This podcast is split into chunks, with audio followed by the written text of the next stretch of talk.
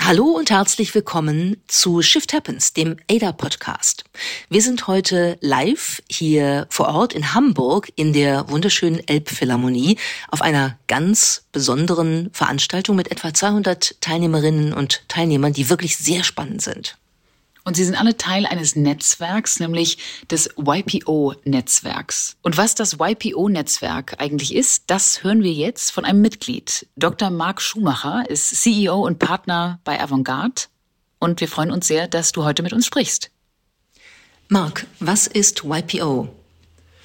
YPO steht für Young Presidents Organization, ist ein globales Unternehmernetzwerk, wo Menschen zusammenkommen, die vergleichsweise früh sehr viel Verantwortung tragen. Als geschäftsführende Gesellschafter, CEOs, Geschäftsführer und die eben sehr stark auch sich dazu committen, in einer Gemeinschaft zu lernen. Also das heißt, im Fokus steht eigentlich die Education, das gemeinsame ähm, voneinander lernen, aber auch das gemeinsame Wachsen an Herausforderungen und auch an, ähm, wo man Erfahrungen auch teilt in dem Zusammenhang. Und das Besondere, würde ich sagen, ist, dass ja heute sehr viele Netzwerke organisiert sind, eigentlich eher um die digitale Community herum und YPO organisiert sich tatsächlich mehrfach im Jahr ganz explizit physikalisch, also auf Events, auf großen Veranstaltungen, die auch von den Membern selber gehostet werden und von denen ausgerichtet werden. Und das macht, glaube ich, die Besonderheit von YPO aus.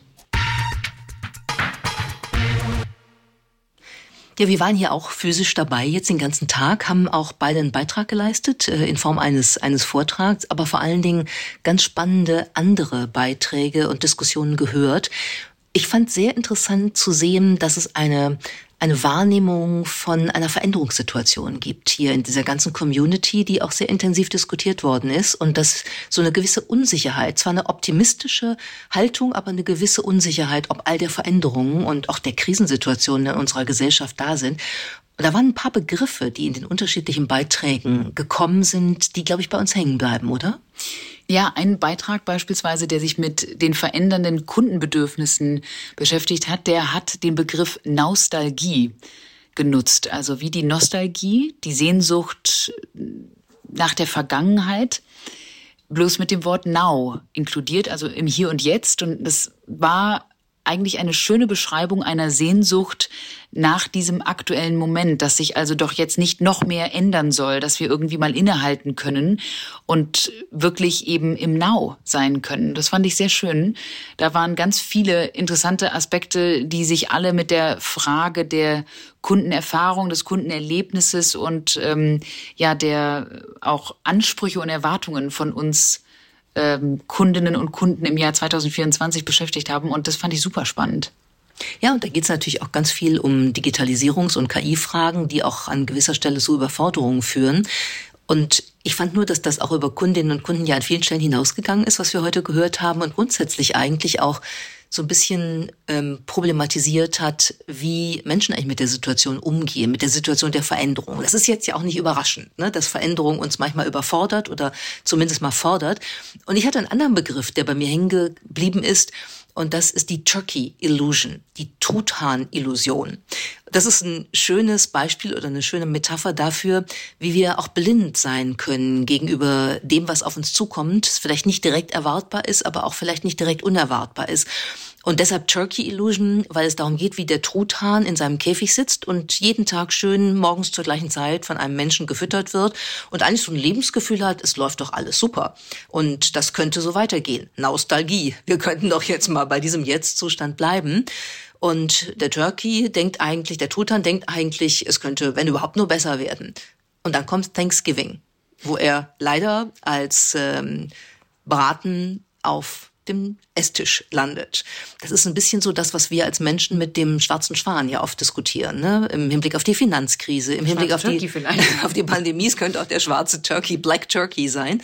Aber es ist ja ein bisschen so, ne? dass, dass die Gewohnheit dessen, was uns irgendwie auch lieb ist und was auch angenehm ist, auch wo wir ein bisschen faul sein können, dazu führt, dass wir die Augen vielleicht gar nicht aktiv verschließen, aber zumindest nicht öffnen gegenüber dem, was an unerwarteten Veränderungen kommen kann. Und Thanksgiving ist für einen Truthahn eine sehr existenzielle Veränderung. Aber auch eigentlich ja eine erwartbare. Das fand ich an diesem schönen Beispiel so genial, weil Thanksgiving gibt's ja tatsächlich jedes Jahr. Natürlich nicht für den gleichen Truthahn, denn der ähm, überlebt oder eben äh, tut es auch nicht überleben nur einmal. Und das fand ich so eine, so eine schöne ähm, Zweideutigkeit. Sind wir auch blind vor den Dingen, die wir definitiv hätten kommen sehen?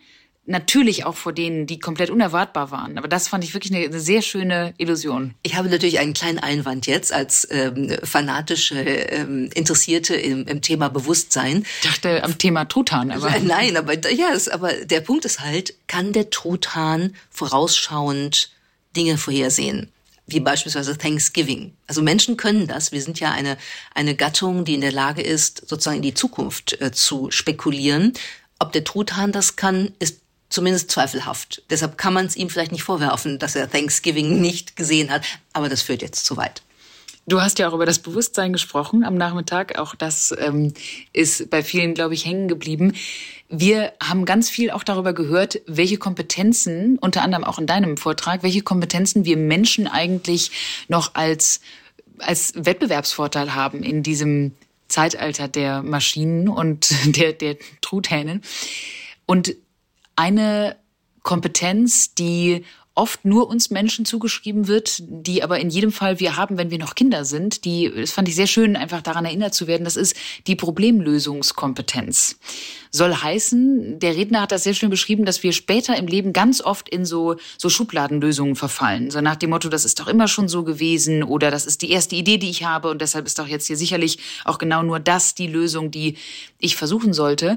Und eine wirkliche kreative, out of the box Kompetenz so zu denken, dass mal ganz neue Dinge äh, herauskommen könnten. Oder aber, dass wir überhaupt irgendeine Lösung finden auf ein Problem, was eventuell noch nie da gewesen ist. Beispielsweise auf einmal Thanksgiving, ja, mal übertragen auf unsere menschliche Unternehmenssituation meinetwegen diese Problemlösungskompetenz, die haben wir als Kinder. Wenn du Kindern schöne Herausforderungen gibst und sagst, was, was könnten wir denn da jetzt machen?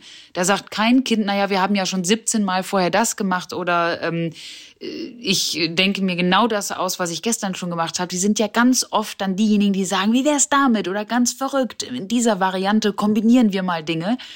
Und das müssen wir uns eigentlich beibehalten, diese inhärente menschliche Problemlösungskompetenz. Aber das erziehen wir natürlich den Kindern ganz konsequent auch ab, nach dem Motto, wie, du malst ein Haus jetzt anders als äh, Häuser aussehen, das ist jetzt rund und nicht eckig und blau und nicht äh, grau oder weiß angestrichen, das stimmt ja nicht. Da musst du jetzt mal gucken, wie das Haus in Wirklichkeit ist. Das ist ja kein richtiges Haus. Kein richtiges Haus. Ich habe eine nachhaltige posttraumatische Belastungsstörung, dadurch, dass ich, habe ich natürlich nicht, aber dass ich in der dritten oder zweiten Klasse in der Grundschule ähm, einen Wald malen sollte. Und ähm, es sollte ein Urwald sein. Und ich habe sehr viele verschiedene Gewächse und Bäume gemalt, unter anderem Tannen. Und dann habe ich eine Sechs für das Bild bekommen, weil im Urwald keine Tannen stehen. Und das fand ich sehr ungerecht, damals schon. Und ich finde es heute noch ungerecht, weil genau das der Punkt ist. Das ist doch Fantasie und Kreativität, die wir brauchen für Problemlösungskompetenz. Kinder, die dann nicht in das äh, in die Schublade passen mit dem, was sie machen, die werden erstmal abgestraft. Das ist jetzt wirklich eine sehr lustige Koinzidenz, weil ich auch so ein leichtes Kunsttrauma habe. Bei mir war das mal eine Tuschaufgabe. Es ging darum, ein Landschaftsbild zu malen und ich habe mich total im Himmel vertuscht. Im Sinne von, ich habe da tagelang dran getuscht. Und ich glaube, wir können uns alle vorstellen, was passiert mit einem Blatt Papier, wenn man da sehr, sehr, sehr viel Farbe, vor allem Tusche, feuchte Tusche und dann auch ganz viel so, wie nannte man diese, dieses weiße, so wie beim Tintenkiller, ähm, das war so, ähm, Deckweiß. Deckweiß, danke schön. Ja. So ganz viel Deckweiß, weil ich immer wieder gedacht habe, hm, das Blau, das ist es noch nicht. Ich kam mir vor wie irgendwie ähm, die nächste Picasso. Matisse. Ich habe, genau, ich habe faktisch dann, glaube ich, irgendwie eine vier oder fünf bekommen, weil ich da eine riesige Pampe auf diesem Blatt Papier kreiert habe. Aber ich meine, I'm sorry, es ist ein Himmel, ja? Also wie kann denn der Himmel aussehen? Der Himmel hat 37 äh, Trillionen Variationen. Es gibt wahrscheinlich keinen Himmel, der mal äh, so aussieht wie schon einer, der da gewesen ist. Ja, also der ist ja höchstwahrscheinlich jeden Tag ganz neu in der Wolkenzusammensetzung. Und wie dein Urwald, der, finde ich, Tannen haben dürfte, finde ich, hätte mein Himmel auch diese Wolkenpampe da aushalten dürfen. Aber nein. Ja, wir sind eben in Standards dann ganz früh unterwegs und eben nicht mehr in Problemlösungskompetenz. Und das führt auch zu immer weiteren Standards und es führt dazu, dass wir etwas anderes gar nicht mehr können, nämlich Serendipity. Uns davon überraschen zu lassen, mit offenen Augen und offenen Sinnen, dass Dinge sich entwickeln, auf uns zukommen können, die ganz tolle Lösungen sein können, auch wenn wir sie vorher noch nie gekannt oder noch nie angewendet haben. Es gab aber noch einen Punkt, ähm, der das vielleicht ein bisschen aufgreift, was wir jetzt diskutiert haben. Äh, und das ist ein Begriff, äh, der heißt Flexicurity. Den mochte ich auch sehr gerne, dass wir den heute gehört haben in einem Vortrag. Also die Mischung aus Flexibility und Security. Und das ist ja die Gratwanderung, mit der wir im Moment sehr viel zu tun haben. Wir brauchen eine gewisse Security, eine gewisse Sicherheit als Menschen, vor allen Dingen, wenn wir keine Certainty mehr haben. Aber wenn wir uns darauf nur versteifen, dann haben wir eben wirklich nur Himmel im gleichen Blau und wir haben nur Wald ohne Tannen. Und das kann es ja nicht sein. Vor allen Dingen in wichtigeren Themen als bei Kinderzeichnungen und Kindermalereien. Und wenn man das ver vermag zu verbinden, Flexibilität und Sicherheit und auch weiß, in welcher Situation man was anwenden muss, dann ist man eigentlich ganz gut unterwegs. Und diese Unterscheidung zwischen den Situationen war ja auch relativ klar. Dinge, die wir vorhersehen können, weil absehbar, berechenbar, kalkulierbar ist, dass sie kommen, darauf sollte man standardisiert reagieren, wenn man das schon mal ausprobiert hat. Da macht es keinen Sinn, plötzlich ganz individuell zu reagieren und sich woanders hinzustellen und sagen, ja, dann ist die Chance jetzt leider an mir vorbeigegangen. Das wollen wir als Menschen ja nicht. Aber wenn wir nicht genau wissen, was kommt, dann müssen wir flexibel sein und in der Lage sein, dann auch im Moment darauf zu reagieren. Ich glaube, das ist eine Kompetenz, an der man noch arbeiten kann als Mensch. Das ganze Leben übrigens. Und ein wirklich schöner Vortrag, der ähm, der kam von Marc Schumacher, von dem wir schon gehört haben. Und da ging es um die Experience Economy, also um die ganze Wirtschaft rund um das menschliche Erleben und um die Begegnung. Und da hören wir jetzt noch mal rein und hören ein wenig mehr von Marc. Du bist Experte, was die Experience Economy angeht, also die ganze Wirtschaft rund um Erlebnisse. Was bedeutet das in der heutigen Zeit? Was ist die Bedeutung von Experiences? Ich glaube, dass wir ähm, vor allem durch die Entwicklung in den Technologien oder das, was man dann eben digitale Disruption nannte, in den letzten Jahren so ein bisschen eine sehr einseitige Sicht entwickelt haben auf Dinge und da auch irgendwo ganz panisch geworden sind. Und ich glaube, jetzt kommt noch KI obendrauf und jetzt ist, sage ich mal, der perfekte Sturm vermeintlich da und das ist auch alles hochrelevant und wird sich auch überhaupt nicht verlangsamen und muss auch alles im Auge behalten werden, gar keine Frage. Aber gleichzeitig ist mir wichtig zu unterstreichen, dass es etwas gibt, wo wir nicht ausreichend hinschauen. Und das ist das, was ich kulturelle Intelligenz nenne. Also wo verändern sich Einstellungsdimensionen? Wo ist die Next Generation of Consumer wirklich unterwegs? Und das ist ein Riesenfeld, wo sie neue Erwartungshaltungen an Unternehmen formuliert, an Marken, an Produkte und aber eben auch ihren Konsum. Und da gibt es eben ein besonderes Feld, was, glaube ich, nicht ausreichend gesehen wird. Und das ist das, was man Experience Economy nennt. Und das ist häufig eben missverstanden unter Event oder Veranstaltung. Und das ist eben nicht, sondern Experience Economy entsteht eigentlich für eine unglaubliche Geschwindigkeit der Entmaterialisierung von Konsum, wo auf einmal riesige Kaufkräfte gebunden sind in eben nicht mehr materiellen Gütern, wo wir herkommen, sondern auf einmal eben im Konzertbesuch, in der Reise, aber auch beispielsweise in einer vielleicht auch Ausbildung, die ich mir ähm, aneignen möchte, wo ich ähm, aber auch äh, gut essen gehe, viel Sport betreibe, andere Dinge mache. Aber das sind auf einmal dann Dinge, die nachvollziehbarerweise, glaube ich, der Next Generation sehr, sehr wichtig sind. Und auf einmal stehen die etablierten Industriesektoren oder der etablierten Unternehmen da und sagen, wo ist denn die ganze Kaufkraft hin? Wer kauft denn eigentlich noch mein Produkt? Und das ist das, was wir eigentlich zusammenfassen unter Experience Economy. Siehst du einen Zusammenhang zwischen unserer derzeitigen Situation, die ja durchaus durch Unsicherheit, durch Krise beschrieben ist, und der Entwicklung, wie Menschen mit diesem Thema Experience umgehen?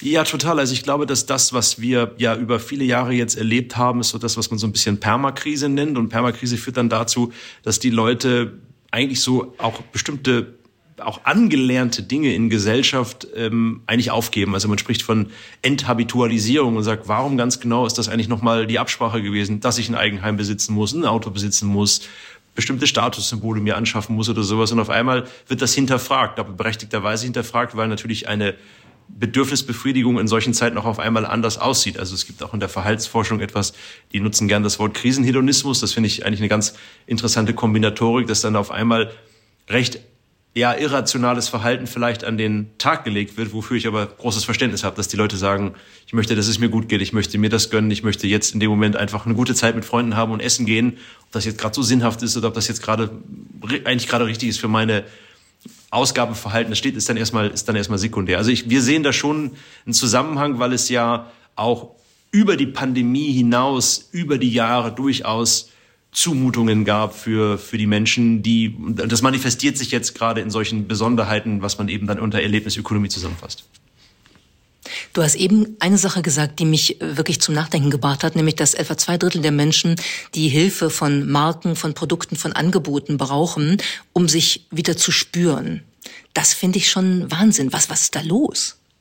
Naja, zum einen ist es, glaube ich, so, dass wir, ähm, also ich will da gar nicht, ich will das Thema Erlebnisökonomie gar nicht verstanden werden als so der 80-, 90-Jährige, der in der Nostalgie hier schwebt und hofft, dass das zurückkommt. Aber gleichzeitig gehört halt auch zur Wahrheit, dass wir ähm, natürlich eine Art Überdigitalisierung erreicht haben. Und damit will ich nicht sagen, dass sich die Dinge verlangsamen werden. Ganz im Gegenteil, es wird alles weitergehen. Aber für uns als Mensch und für unseren biologischen Quellcode, ja, also der ja am Ende des Tages sich nicht, wir haben ja keinerlei Update erfahren, trotz der digitalen Disruption, auf die uns, auf uns eingewirkt hat. Wir sind eigentlich immer noch auf den Lagerfeuermoment angewiesen in dem Moment. Und die Menschen kommen, glaube ich, an einen Punkt, wo sie anerkennen, dass sie ihr Leben so digitalisieren müssen. Nimm Dating-Apps, nimm, nimm Videocalls, nimm Homeoffice, nimm all das zusammen.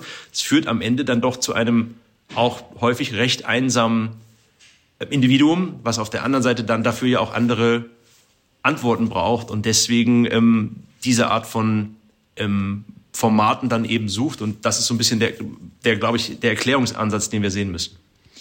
Letzte Frage vielleicht. Du hast auch davon gesprochen, dass wir immer mehr auf Wellness, Wellbeing und äh, sämtliche Erlebnisse achten, die auch damit zu tun haben, dass wir äh, versuchen zu optimieren, wie es uns in jeder Situation geht, in jedem Raum geht. Was steht dahinter?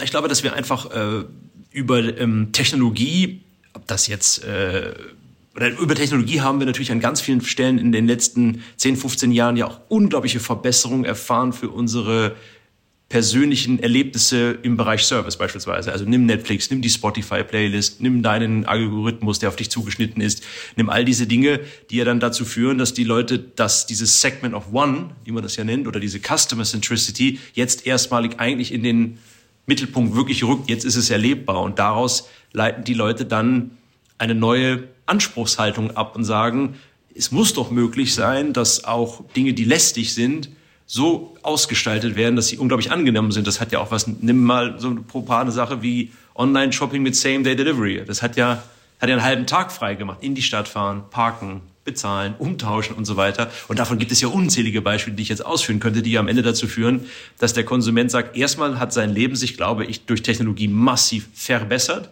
Und dann versucht er das eben weiter auch zu treiben. Und das ist auch die Aufgabenstellung, glaube ich, von Unternehmen und Marken, sich darüber im Klaren zu sein, dass die Erwartungshaltung von Konsumentinnen sich völlig verschoben hat durch die Thematik, was Technologie ermöglicht hat. Also ich habe darauf eher die Perspektive auf, wie cool ist es eigentlich geworden, weil ich vieles auch an der Technologie gar nicht so gut verstehe. Dankeschön. Vielen Dank, dass du dir die Zeit genommen hast, lieber Marc. Und das war es auch schon von unserem Live-Tag hier in Hamburg in der Elbphilharmonie bei YPO. Und damit gehen wir zurück ins Studio, wo wir uns mit dem menschlichen Wohlbefinden beschäftigen, vor allem im hohen Alter.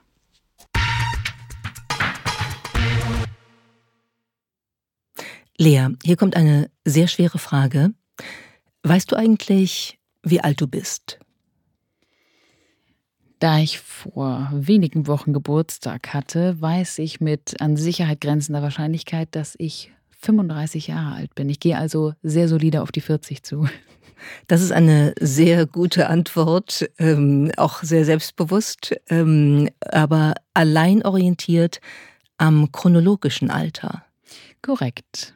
Mein biologisches Alter, also wie alt beispielsweise mein Körper, mein Geist, wirklich ist, mein Körper vor allem, das habe ich noch nicht messen lassen. Es Denn könnte sein, ist ja eine Schere dazu. Ganz genau. Es könnte sein, dass deine Lunge zum Beispiel ein ganz anderes Alter hat als dein Herz. Sie ist 20, glaube ich, meine Lunge.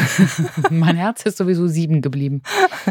Das ist die Seele, ja. Ich weiß nicht, ob, die mal, ob man da auch den Unterschied machen kann, aber es gibt tatsächlich den Unterschied zwischen dem chronologischen und dem äh, biologischen Zeitalter. Und das ist ein Thema, das jetzt eine ganz neue Bewegung beschäftigt, nämlich die Longevity Bewegung, wo es darum geht, was können wir tun durch unsere eigenen Lifehacks, unsere Lebensveränderungen, durch äh, Supplements, durch Zusatzernährungsstoffe, die wir über Pillen beispielsweise zu uns nehmen, durch Sport, durch Lebensweisen und zum Teil auch durch Technologie, um älter zu werden, idealerweise gesund älter zu werden, als wir üblicherweise werden. Das ist, glaube ich, auch eine sehr wichtige Distinktion. Du hast gerade schon gesagt, nicht nur älter, nicht nur länger leben, sondern vor allem gesund länger leben. Und es gibt in dem ganzen Bereich Longevity nicht nur sehr viel Forschung, die jetzt in den letzten Jahren nochmal ähm, wirklich äh, stark aufgestiegen ist, sondern auch viele Start-ups, viele Innovationen, die sich damit beschäftigen, die beispielsweise revolutionäre Behandlungen versprechen. Zum Beispiel die Verjüngung von Blutplasma. Das macht Retro Biosciences. Das ist ein Start-up in Amerika, das unter anderem Funding von Sam Altman, dem OpenAI-Gründer, bekommen hat und das versucht, die Lebenserwartung um zehn gute Jahre zu verlängern. Das ist nur eins von ganz, ganz vielen Start-ups und äh, technologischen Gadgets, die im Moment so am Markt aufgekommen sind. Aber es geht nicht nur um Gadgets und Dinge, die man sich zuführt, sondern vor allem auch um Verhaltensveränderungen, also um gewisse Routinen, die man in den Alltag einbauen kann, um gewisse Dinge, die man mehr oder weniger essen und trinken kann. Und da gibt es so ein paar Extrembeispiele von Individuen, die das sehr, sehr ernst nehmen und die sich damit sehr intensiv beschäftigen. Unter anderem macht das der US-Tech-Unternehmer Brian Johnson zum Beispiel mit seinem Blueprint-Projekt. Das ist ein Multimillionär, der in den letzten Jahren sich sehr intensiv mit seinem eigenen biologischen Alter beschäftigt hat und mittlerweile einen Algorithmus verwendet, der alle Forschungsergebnisse zum Thema Longevity, also Langlebigkeit, zu durchforsten und um den besten Plan zu erstellen, um es dann alles an sich selbst auszuprobieren. Und also, wie ist dieser Plan so? Das ist ein sehr, sehr strikter Essensplan. Der nimmt wahnsinnig viele Supplements, der macht sehr, sehr dezidierten Sport und unter anderem hat er sich auch das Blutplasma seines Sohns einspritzen lassen. Das hat allerdings angeblich laut Tests danach zu nicht so viel Erfolg geführt. Er hat geschätzt, dass er bis zu zwei Millionen Dollar im Jahr für dieses Projekt seiner eigenen Langlebigkeit ausgibt. Das muss man ja auch erstmal haben. Da braucht man ja schon eine gewisse Langlebigkeit, die stattgefunden hat, äh, um Geld zu verdienen, bevor man sich mit dieser Form der Langlebigkeit auseinandersetzt. Es gibt übrigens, ich glaube, das muss man immer deutlich sagen, natürlich sehr unterschiedliche Ansätze. Also das, äh, das, das Blutplasma seines Sohnes, äh, da gibt's ja auch tatsächlich ähm, seriöse medizinische Experimente mit Mäusen, wo auch schon mal erste Indikatoren waren, dass das tatsächlich eine Veränderung bringen kann. Ähm, bei Menschen hat man bisher gesagt, ist das eher fragwürdig fragwürdig, ob das funktionieren wird. Es hat auch immer so eine, so eine Anmutung von etwas seltsamen ähm, äh, Optimierungsformen, äh, die man vielleicht durchaus etwas äh, kritisch sehen muss. Brian Johnson äh, ist auch jemand, der im Bereich der ähm, Gehirn-Computer-Interfaces sehr aktiv gewesen ist und auch schon Startups gegründet hat, äh, uns also sozusagen über unser Gehirn mit dem Internet verbinden möchte, um uns klüger zu machen als künstliche Intelligenz. Da findet ganz viel wildes Zeug statt. Auch einer der ganz frühen Vertreter der Singularity, Ray Kurzweil, der auch ähm, Evangelist bei, bei Google äh, sehr lange äh, war, hat äh, dazu schon, schon Bücher geschrieben und ist auch jemand, der jeden Tag, weiß nicht wie viele hunderte von Pillen schluckt, um damit äh, älter zu werden und sich selbst zu überleben, der überlegt, äh, sich selbst einfrieren zu lassen und all solche Dinge. Das ist, glaube ich, nicht das, was im Moment im Kern dieser Bewegung steht, die jetzt ein bisschen mehr in der Mitte der Gesellschaft ankommt und eigentlich wirklich ein paar sehr gute Ansätze hat, um ein gesünderes Leben zur Ausgangslage für längeres Leben zu machen. Und vor allem Ansätze, die auch für viele von uns möglich sind umzusetzen und auszuprobieren. Und deshalb freuen wir uns heute sehr, dass wir eine Gästin bei uns haben, die sich mit diesem Thema sehr intensiv beschäftigt und sehr gut auskennt. Dr. Kati Ernst war eine der ersten in Deutschland, die in Social Entrepreneurship promoviert haben. Sie ist in London aufgewachsen, war lange Zeit Unternehmensberaterin und hat dann UJA, ein Unternehmen für Female Empowerment, gegründet. Und in den letzten drei Jahren hat Kati sich intensiv mit diesem Thema Longevity beschäftigt und hat nun zusammen mit Christine Zeller, ihrer Co-Gründerin von von Uja den Podcast Lifestyle of Longevity gestartet. Große Empfehlung von uns, jeden Donnerstag Lifestyle of Longevity. Jetzt freuen wir uns aber, dass sie hier im Podcast ist. Herzlich willkommen, Kathi Ernst. Vielen lieben Dank, ich freue mich total hier zu sein. Kathi, wir haben gerade schon mal einen kurzen Überblick über dieses Riesenthema Longevity gegeben, Miriam und ich. Was uns jetzt natürlich brennend interessiert ist, wie bist du zum Thema Longevity gekommen? Was ist deine persönliche Beziehung dazu? Also ich bin vor, ich würde sagen, zweieinhalb, drei Jahren sehr tief in ein Rabbit Hole reingefallen, was äh, Longevity heißt bei mir. Das fing an ähm, ein bisschen davor, ungefähr ein Jahr davor, ähm, habe ich angefangen, mein Leben wirklich von Grund auf umzukrempeln auf ein gesünderes Leben. Ja, man muss sagen, ich habe vorher jetzt nie, ich verstehe Stereotyp, total ungesund gegessen ja, oder ungesund gelebt generell. Aber ich habe ähm, wirklich meiner eigenen Gesundheit keiner Priorität zugemessen. Ich war total beschäftigt mit meinen Kids, die damals noch alle super klein waren, mit meinem Job, den ich total liebe. Und irgendwie war immer, für alles musste irgendwie Zeit sein, nur für mich nicht. Und ich glaube, das kennen wahrscheinlich viele Leute in, in unserem Alter. Und ähm, dann, als ich so, ich war Ende 30, hatte ich so einen Tag, da saß ich mit äh, einem meiner Kids, die damals noch so im Krabbelalter waren, auf dem Boden und merkte beim Aufstehen so, pff, also schon ein bisschen schwierig jetzt aufzustehen. Und habe dann wirklich gedacht, nee, das kann doch nicht sein. Ich bin doch Ende 30. Wie kann es eigentlich sein, dass ich es jetzt schwierig finde, vom Boden aufzustehen? Wie soll das denn irgendwie in ein paar Jahren sein? Und das war auch noch in der Corona-Zeit und da wurden ja immer wieder so gesagt, dass es Korrelationen gibt zwischen so genereller Gesundheit und der Überlebenswahrscheinlichkeit, wenn man Corona kriegt, bevor es der Impfung gab. Und es ging mir auch nicht aus dem Kopf dieser Gedanke, oh Gott, wie, was ist denn, wenn ich das jetzt kriege und ich irgendwie dann nicht mehr da sein kann für meine Kinder? Ja, und zwar nicht, weil irgendwie ein Bus irgendwie mich angefahren hat, was ich nicht hätte verhindern können, sondern weil ich nicht auf mich selber aufgepasst habe. Und dann ging relativ schnell bei mir los dieses Gefühl, so ich muss da was machen. Ich muss einfach was machen. Und da habe ich von einem Tag auf den anderen eben angefangen, mein, Le mein Leben auf gesund zu krempeln. Und ungefähr, als ich so neun Monate so mich so schon auf diesem Weg war, ist mir das erste Mal das Thema Longevity begegnet und dann bin ich halt total reingefallen in äh, dieses Thema. Und das ist ja mein größtes Hobby geworden.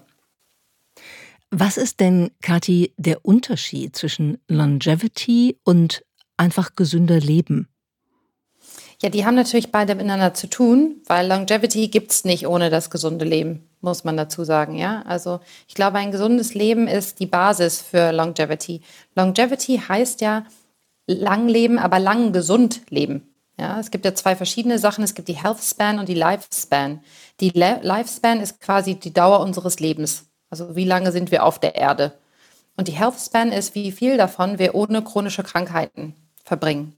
Und in Deutschland ist es zum Beispiel im Moment so, dass es eine Lücke von ungefähr zwölf Jahren gibt zwischen der Lifespan der durchschnittlichen und der Healthspan der durchschnittlichen. Das heißt, die meisten Leute verbringen die letzten zwölf Jahre ihres Lebens mit mindestens einer, aber meistens multiplen chronischen Krankheiten. Und das ist auch der Grund, warum, glaube ich, viele Menschen, ähm, die uns umgeben, so Angst haben eigentlich vor dem Alter ja, und sich das eigentlich gar nicht so toll vorstellen, weil natürlich für viele Menschen das ein sehr eingeschränktes Leben ist. Und bei der Longevity geht es an allererster Stelle darum, diese Lücke zu schließen. Also dieses lange Leben paaren eben, die lange Health Span zu paaren mit einer langen Lifespan, also beides zusammenzubringen, dass du möglichst lange und möglichst gesund dabei lebst. Das finde ich deshalb so wichtig, das, das herauszuheben, weil ähm, diese ähm, Thematik der Langlebigkeit ja auch im Silicon Valley schon seit einigen Jahren äh, eine echte Hypewelle gewesen ist. Und da geht es ja manchmal schon sehr stark in die Richtung, wie können wir überhaupt das Altern überwinden oder gar zurückdrehen, wie können wir den Tod überwinden.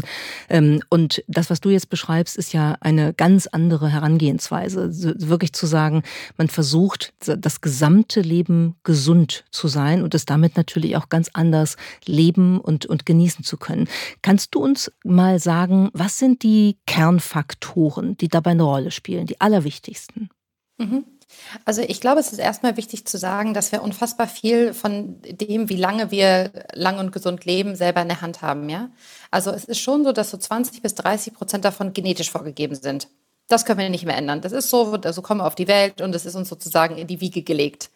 Aber der ganze Rest so gut wie der gesamte Recht liegt halt in unserer Hand. Natürlich ist niemand davor gefeit, wie gesagt, von einem blöden Unfall oder sowas. Da können wir uns alle nie vorschützen, egal wie gesund wir leben oder nicht.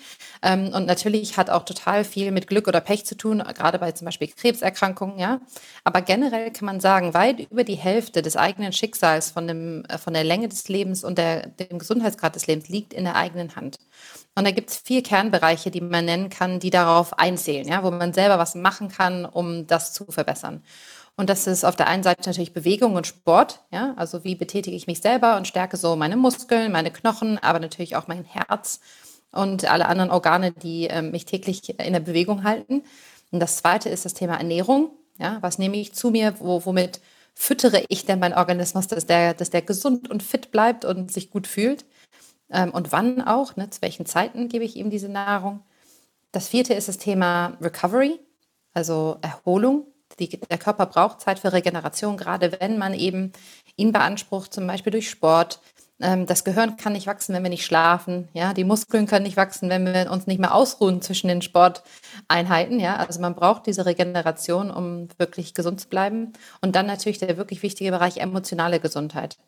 Keiner von uns wird wirklich alt, wenn er nicht oder sie nicht glücklich ist. Wir brauchen halt emotionale ähm, Zufriedenheit für uns selbst. Und das hängt oft damit zusammen, dass man in guten Beziehungen sich befindet. Ne? Nicht nur mit sich selbst, sondern mit Menschen um sich herum. Wow, also diese vier Kernbereiche, ähm, Bewegung, Ernährung, emotionale Gesundheit und Regeneration, genau, Recovery. Kannst du uns mal runterbrechen für unsere Hörerinnen und Hörer? Wie sieht das bei dir im Alltag aus? Sicherlich wird es jetzt wahrscheinlich eine Stunde dauern, wenn du uns genau beschreibst, was du schon alles gemacht hast, weil wenn man dir, wie ich, bei Instagram folgt, dann sieht man wirklich, du hast das ja wahnsinnig gut durchdacht. Du hast schon ganz viele Sachen ausprobiert, du experimentierst. Aktuell, dein wirklicher Alltag, wie können wir uns das vorstellen? Ja, ich versuche mal so ein paar Sachen herauszuheben, die vielleicht anders sind als bei anderen Leuten. Das ist, glaube ich, am, am hilfreichsten. Also das eine ist, glaube ich, dass ich wirklich jeden Tag zur gleichen Zeit aufstehe. Und ich gehe auch zu jeden, jeden Tag zur gleichen Zeit ins Bett. Ja, das ist was, was total förderlich ist für die Regeneration, weil es den, den Körper ganz automatisch in einen Rhythmus hereinbringt, sodass er zur richtigen Zeit müde wird, aber auch zur richtigen Zeit wieder fit ist, wenn man aufsteht. Kurze Zwischenfrage, auch am Wochenende? Auch am Wochenende, genau. Das ist halt der Unterschied. Man macht es einfach immer. Was so. machst du mit Einladungen, Partys, Hochzeiten? Ja, die mache ich natürlich trotzdem. Also das ist, glaube ich, auch generell total wichtig. Ähm, man kann diese ganzen Regeln, wie man am besten gesund wird, wenn man die komplett ausexerzieren würde bis ins Maximum, dann hakt es, glaube ich, echt in der emotionalen Gesundheit, weil da ist man einfach in vielen Bereichen äh, nicht mehr gesellschaftsfähig. Ja, gerade wie du sagst, ähm, was ist mit Partys? Natürlich gehe ich auf Partys, aber manchmal gehe ich dann tatsächlich auch schon so um kurz vor zehn ähm, weil ich weiß, ich möchte zeitig ins Bett. Oder ich gehe nicht kurz vor zehn, sondern erst um zwei morgens und dann ist auch okay. So, mhm. aber generell ein Durchschnittstag bei mir, da achte ich schon darauf, dass ich das einhalte, so gut es geht. So. Also ich stehe auf und ich mache wirklich jeden Morgen als allererstes Sport. Mhm. Auch am Wochenende, montags bis freitags und sonntags mache ich erstmal Sport. Und zwar ungefähr eine Stunde lang. Manchmal ist es ein bisschen weniger, manchmal ein bisschen mehr. Und das wechselt, was es ist. Das ist viel Krafttraining, hauptsächlich Krafttraining. Das ist das meiste, wo ich wirklich mit schweren Gewichten arbeite. Aber eben auch Cardio-Training. Ähm, zwei Einheiten davon sind HIT, also Hochintervalltraining. Und eine Einheit ist Ausdauertraining. Ne? Wirklich lang, einfach bei einem niedrigen Puls irgendwie sich zu bewegen. So.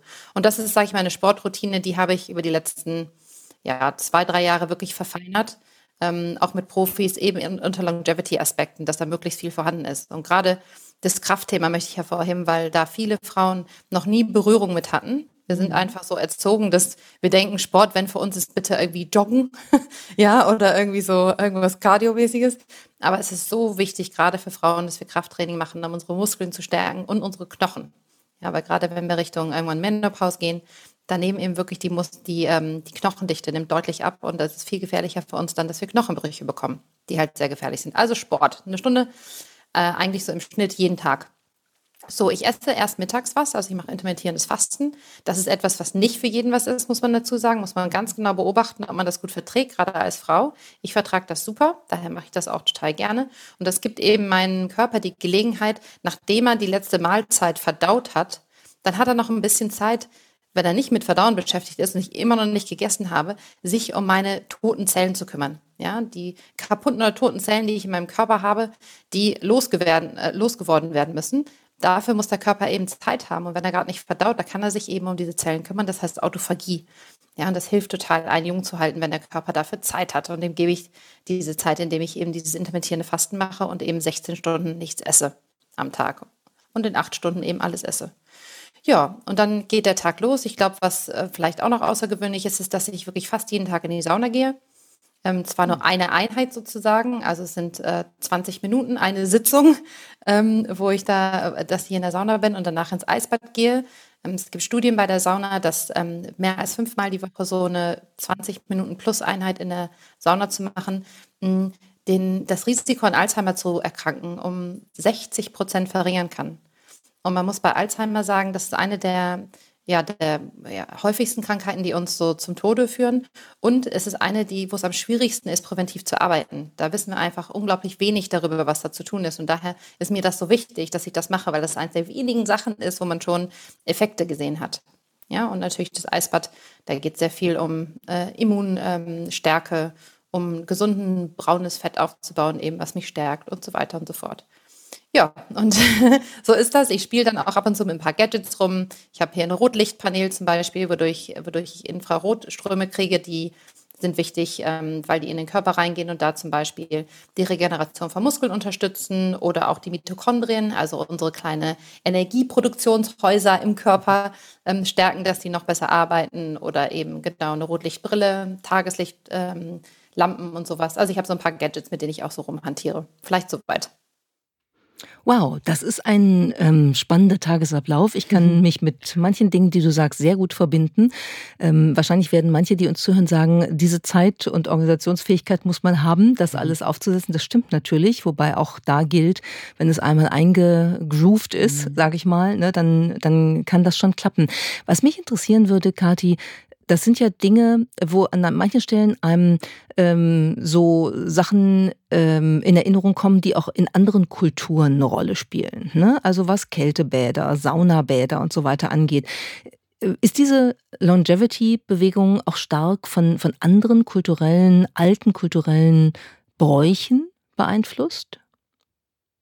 Ich glaube, diese ähm, dieser Trend sozusagen, der bedient sich an verschiedenen Sachen. Ne? Sehr viel ist einfach, wie du sagst, das Beobachten von Kulturen, in denen sich überdurchschnittlich alte Menschen aufhalten. Mhm. Da gibt es ja die sogenannten Blue Zones, da gibt es eine sehr bekannte Netflix-Serie auch zu, die viele kennen werden. Und wenn nicht, dann lohnt es sich total, da mal reinzuschauen, wenn man sich für das Thema interessiert. Es gibt eben so fünf, sechs Orte auf der Welt, wo einfach wahnsinnig viele Leute über 100 werden. Und das ist außergewöhnlich. Und da hat man sich natürlich mit beschäftigt zu gucken, was machen die denn anders als wir? Weil die machen jetzt auch nichts bewusst, was sie sagen, wir wollen alle über 100 werden und daher lass uns alle jeden Tag ins Eisbad oder so, sondern die leben ihr ganz normales Leben. Und da hat man sich natürlich mit beschäftigt, was machen die anders. Und da gibt es einfach Themen wie einfach eine hauptsächlich pflanzenbasierte Ernährung, ähm, dass sie sich viel im Freien bewegen, aber auch eben, dass sie sehr gut eingebettet sind in Communities, ja, dass es über Generationen hinaus eben Gemeinschaft gibt, häufig auch vom Glauben geprägt, ja, dass es einfach auch diese emotionale Stabilität gibt. Und auf der anderen Seite gibt es natürlich auch so Forschungsrichtungen, die sich überhaupt nicht angucken, was gibt es denn bis jetzt und was funktioniert bis jetzt, sondern was kann die Medizin eigentlich machen? Ja, was können wir eigentlich erforschen heutzutage, was früher gar nicht möglich war, was vielleicht lebensverlängernd oder lebensverbessernd sein wird? Und es geht eben ähm, über die normale Medizin hinaus, die natürlich vers die versucht, meistens Krankheiten zu heilen, die schon da sind und geht mehr in diesen Präventivbereich rein. Also wie kann ich denn Sachen im Voraus schon machen, um überhaupt Krankheiten zu vermeiden? Ja, und die westlichen Gesundheitssysteme sind einfach häufig auf Ersteres angelegt, auf bestehende Krankheiten gut zu heilen. Und Gott sei Dank, wir haben zum Beispiel in Deutschland ein super gutes Gesundheitssystem, was sich wahnsinnig gut um uns kümmert, wenn wir krank werden. Was wir aber nicht haben, ist ein Gesundheitssystem, was uns davon abhält, überhaupt krank zu werden. Ja? Und das ist eben da, wo im Moment sehr viel Forschung ähm, betrieben wird. Ähm, und äh, geguckt wird, äh, wie kann man das Leben verlängern. Und da gibt es die sogenannte Longevity Escape Velocity. Ich weiß nicht, ob ihr schon von der gehört habt. Das kommt aus dem KI-Bereich, wo eben gesagt wird, wenn wir es schaffen, bis 2030 jetzt alle bitte einigermaßen gesund zu bleiben, wird ab dem Zeitpunkt 2030 die Forschung durch KI so krass accelerated, also so einen krassen ja, Velocity kriegen, dass wir quasi mit jedem Jahr zusätzlichen Leben mehr als ein Jahr jünger werden, als wir heute schon sind und somit unser Alter sich rückwärts bewegen wird. Ja, also weil dann wird es Pillen geben oder gewisse Behandlungsmethoden mit Stammzellen, whatever they, they're working on. Es gibt da eine Triade Sachen, dass wir erwarten können, ab 2030 wird es total die interessanten Innovationen geben, die darüber hinausgehen. So. Miriam guckt Mal gucken. Sehr, hoffnungsvoll. Ich bin total begeistert. Ich versuche mich jetzt mit Eisbädern, Sauna und ja, genau. bis 2030 durchzuschlagen. Sieben Jahre noch. Und äh, dann kriegen wir das irgendwie, irgendwie hin. Aber jetzt hast ja. du die letzte Frage, die ich hatte, auch tatsächlich schon beantwortet. Was, welche Rolle mhm. spielt Technologie? Und du hast sie wahnsinnig schön beantwortet, weil ähm, in dieser Kombination, wie du es beschrieben hast, zeigt sich wieder, es geht nicht um entweder oder, ne, sondern es geht um, um alte Traditionen, es geht um das, was wir Menschen selber tun können und es geht um das, was was Technologie, insbesondere künstliche Intelligenz, ähm, machen kann, um solche Entwicklungen dann äh, exponentiell zu unterstützen und weiterzutreiben. Und die Kombi, da steckt wirklich, glaube ich, ein Riesenpotenzial drin. Jetzt fragen sich aber vielleicht trotzdem einige, das, das hört sich alles relativ radikal an. Also für viele klingt deine Beschreibung vielleicht deines Alltags oder auch der Möglichkeiten, äh, sein Verhalten jetzt anzupassen, vielleicht so als defizitär, also als Verzicht. Ne? Irgendwie keine langen Abende mit, also mit Freunden ja schon, das hast du sehr deutlich gemacht, aber weniger lang, lange Abende, kein Alkohol. Ich muss auf vieles achten. Wie kann man ein Mindset kultivieren, dass dieses Denken vom scheinbaren Defizit Defizit überwindet. Wie gehst du damit um? Hat das überhaupt was für dich mit Verzicht zu tun oder ist das ein Riesengewinn? Ja, also für mich hat es tatsächlich überhaupt nichts mit Verzicht zu tun. Und ich glaube, das sind zwei Gründe. Das erste ist, ich habe so viel Energie. Oh mein Gott. Ja, also dadurch, dass ich mein Leben so gestalte, bin ich so, ist mein Leben so voll. Ja, ich habe Kraft, ich habe Stärke, ich kann Sachen körperlich, mental, die ich vorher mir nie zugetraut hätte. Ja, mhm. ich habe jetzt ähm, das habe ich noch, noch gar nicht erzählt auf Instagram oder ähnliches, ich kann plötzlich Push-Ups und zwar komplette Push-Ups. Ja, ich, mhm. das konnte ich noch nie. Das konnte ich noch nie, ist für eine Frau in meiner Größe auch schwer. Ich bin sehr groß. Mhm. Ähm, für uns fällt es total schwer, sowas zu machen, genauso wie Klimmzüge. Und plötzlich habe ich letztens gedacht, komm, ich versuche mal nicht auf den Knien, sondern ich mache jetzt meinen richtigen und zack, ich kann acht Stück schon, ja. Wow, das ist für mich so krass. Hätte ich ja nie gedacht. Und dann bin ich nach oben gerannt, weil ich habe unten trainiert und dann bin ich nach oben gerannt zu meinen Kindern und gesagt, hey, Mommy can do a push-up now. Und die so, wow, wow, really? Und dann, ja, also einfach dieses Gefühl so krass, okay, ich kann, ich kann Sachen, oder ich will dieses Jahr meinen ersten Halbmarathon laufen, ja. Hätte ich mir im Leben nicht zugetraut vor vier Jahren, dass ich so an so einen Punkt komme. Also einfach diese Energie und diese, dieses Empowerment, dass man Sachen mit seinem Körper machen kann, die man sich nie zugetraut hätte. Ja, das finde ich mhm. fantastisch.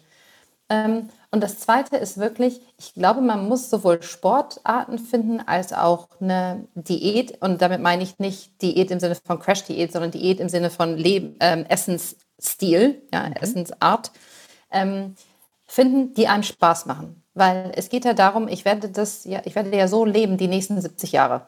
So. Und ich habe keinen Bock, die nächsten 70 Jahre auf eine Art und Weise zu leben, die ich nicht als genussvoll empfinde. Ja, mhm. ich bin totaler Genießermensch und ich liebe Essen, ja. Und ich finde, man muss da Sachen finden, die einem Spaß machen, die man lecker findet, die irgendwie Bock machen, ja, die man gut in sein Leben integriert, weil sonst, sonst macht man es nicht. Es ist komplett utopisch, Sachen ähm, zu machen, die man nur einen Monat aushält. Und deswegen habe ich ja auch, als ich angefangen habe, habe ich mir immer so Monats-Challenges gesetzt. Ich habe zum Beispiel gesagt, diesen Monat mache ich mal einen Monat X und mal gucken. Und wenn es mir nicht gefällt, einen Monat kann ich alles. Ja, wenn ich einen Monat äh, irgendwas machen muss, dann kriege ich das hin. Zum Beispiel einen Monat kein Zucker, sage ich jetzt einfach mal. Ähm, aber vielleicht merke ich ja, dass mir jetzt gar nicht so schwer fällt. Und dann mache ich es weiter. Und es ist echt viel kleben geblieben, ja, mhm. von den Sachen, die ich mal getestet habe. Aber ich habe mir selber erlaubt, dass wenn ich nach dem einen Monat sage, boah, das ist einfach echt zu anstrengend, mache ich nicht. Zum Beispiel Schwimmen. Ich war früher Leistungsschwimmerin, ich schwimme super gerne. Ich habe dann gesagt, guck mal, ob ich Schwimmen wieder integriert kriege in meinen Plan. Habe ich einen Monat lang, habe ich gesagt, zehnmal schwimmen. Habe es gemacht, durchgezogen. Aber das ist echt zu anstrengend mit dem zum Schwimmbad und umziehen und gucken, wann das auf ist und in der Kälte draußen warten und so. Nee, also war super, aber ist nicht, passt nicht in meinen Lebensstil. Ähm, andere Sachen, zum Beispiel das intermittierende Fasten, habe ich damals gestartet als ein Monatstest, ja, und habe dann gemerkt, fällt mir überhaupt nicht schwer, tut meinem Körper gut, ähm, mache ich weiter. Und ich glaube, das ist eben auch der Punkt.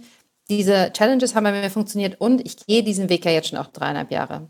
Ich glaube, wenn man versuchen würde, jetzt von quasi null auf das umzusteigen, was ich gerade mache, wäre das eine heillose Überforderung. Ja? Man muss schon gucken, wo fange ich an? Wo tut es mir gerade am meisten weh? Oder wo fällt es mir am leichtesten? Hey, lass doch mal da, am da weitermachen. Weil wie gesagt, wir haben ja noch 70 Jahre oder 80 oder 60, je nachdem, was man sich so vornimmt. Und da kann man ja sich auch die Zeit nehmen, zumindest jetzt über das über ein paar Jahre aufzubauen, das neue, die neuen Routinen. Was wäre denn etwas Kleines, ein kleiner Hack? Ihr teilt ja im Lifestyle of Longevity Podcast auch immer Hacks für die Zuhörenden. Wenn jetzt unsere Zuhörenden anfangen wollen, aber wirklich gar nicht wissen, wie sie diesen Riesensprung zu dem, was du gerade beschrieben hast, hinbekommen sollen, was wäre was ganz Kleines, was alle eigentlich ab heute beginnen könnten? Ja, ich habe ja schon den Same Time Sleep Hack genannt. Das war ja der, ne, ja. jeden Tag zur gleichen Zeit ins Bett und aufstehen. Aber wenn es auch ein zweiter sein soll, ist es vielleicht wirklich der No Snack Hack. Ja, dass man einfach nicht mehr snackt. Also vor allem zwischen dem Armbrot und dem Frühstück. Egal wie viele Stunden jetzt dazwischen liegen, das muss jede Person für sich selber, glaube ich, rausfinden, aber einfach dem Körper so eine längere Phase zu geben, wo nichts hinzugefügt wird, damit der Körper überhaupt die Chance hat, diese Autophagie zu erreichen. Das passiert mhm. nach ungefähr zwölf Stunden. Ja, also wenn man zum Beispiel um 7 Uhr isst, wenn man dann vielleicht nicht um 7 Uhr direkt anfängt mit dem Essen, vielleicht nur um 8. Ja, nur die eine Stunde wäre ja schon mal was, wo der Körper schon mal anfangen könnte, so ein paar alte Zellen auszusortieren. Ja, also einfach diesem Körper diese eine Phase zu geben. Und zwischen Mahlzeiten wäre auch super, aber wenn nicht, dann ist auch nicht so schlimm. Aber so diese eine längere Pause wäre, glaube ich, da wird sich der Körper total drüber freuen. Das ist ein guter Tipp. Man kann klein anfangen, man kann sich steigern und es bleibt auch ein bisschen Individualismus in äh, der ganzen Longevity-Bewegung, weil man gucken darf, was für einen selber im Rahmen dieser Dinge am besten passt. Das finde ich sind, sind sehr gute Hinweise. Spannend, Kati. Ganz lieben Dank für das Gespräch. Vielen, vielen Dank. Und wir empfehlen hiermit nochmals, jeden Donnerstag gibt es den Lifestyle of Longevity Podcast von dir und Christine Zeller. Dankeschön. Genau. Danke euch auch. Tschüss.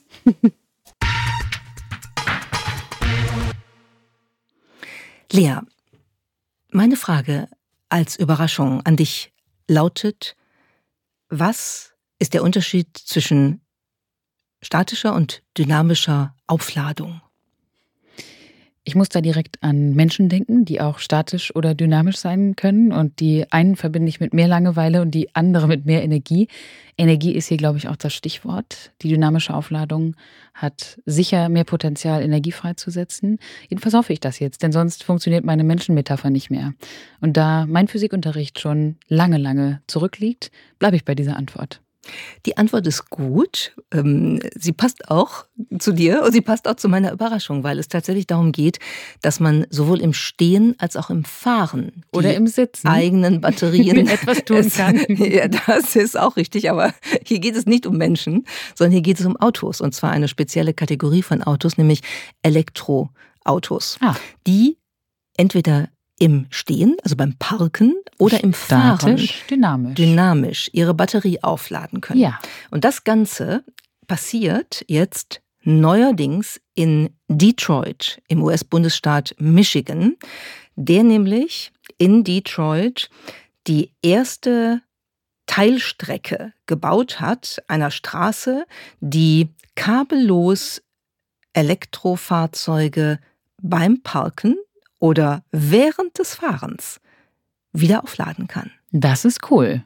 Jetzt ist meine große Frage, gibt es das auch schon für Menschen? Denn ich würde mich wahnsinnig gerne irgendwo hinstellen oder mich hinlegen und dann aufgeladen werden. Jetzt fällt mir gerade ein, ich glaube, man nennt es Schlafen. man nennt es Schlafen und damit wären wir dann wieder beim Thema Longevity. Ganz genau. Wo der Schlaf ja eine große Rolle Kati spielt. Ja. Autos müssen nicht schlafen, aber sie müssen Energie tanken. Ja. Nicht kein Benzin mehr, aber Energie tanken.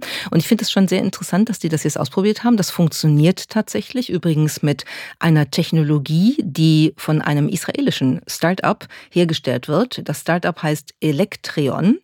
Und die haben jetzt ähm, eine Viertelmeile der 14. Straße in Detroit tatsächlich ähm, äh, damit eben ausgestattet. Und die Autos, die da drüber fahren oder auf dieser Straße parken, je nachdem wie lange sie das tun, haben dann wieder eine volle Batterie. Und äh, in diesem Jahr, also 2024, will Michigan jetzt äh, anfangen, ganze Teile der US 12, also der Michigan Avenue, damit auszustatten, um äh, somit eben den gesamten Aufladevorgang, der Super. ja immer noch ein, ein logistisches äh, Problem und ein Hassel ist bei Elektroautos, damit zu vereinfachen. Das wow. fand ich ziemlich interessant und ziemlich zukunftsweisend. Absolut. Jetzt brauche ich auch eine Aufladung und ich werde mich irgendwo hinparken. Mach das. Das war der ADA-Podcast Shift Happens. Wir hören uns, wenn ihr mögt, nächste Woche. Tschüss.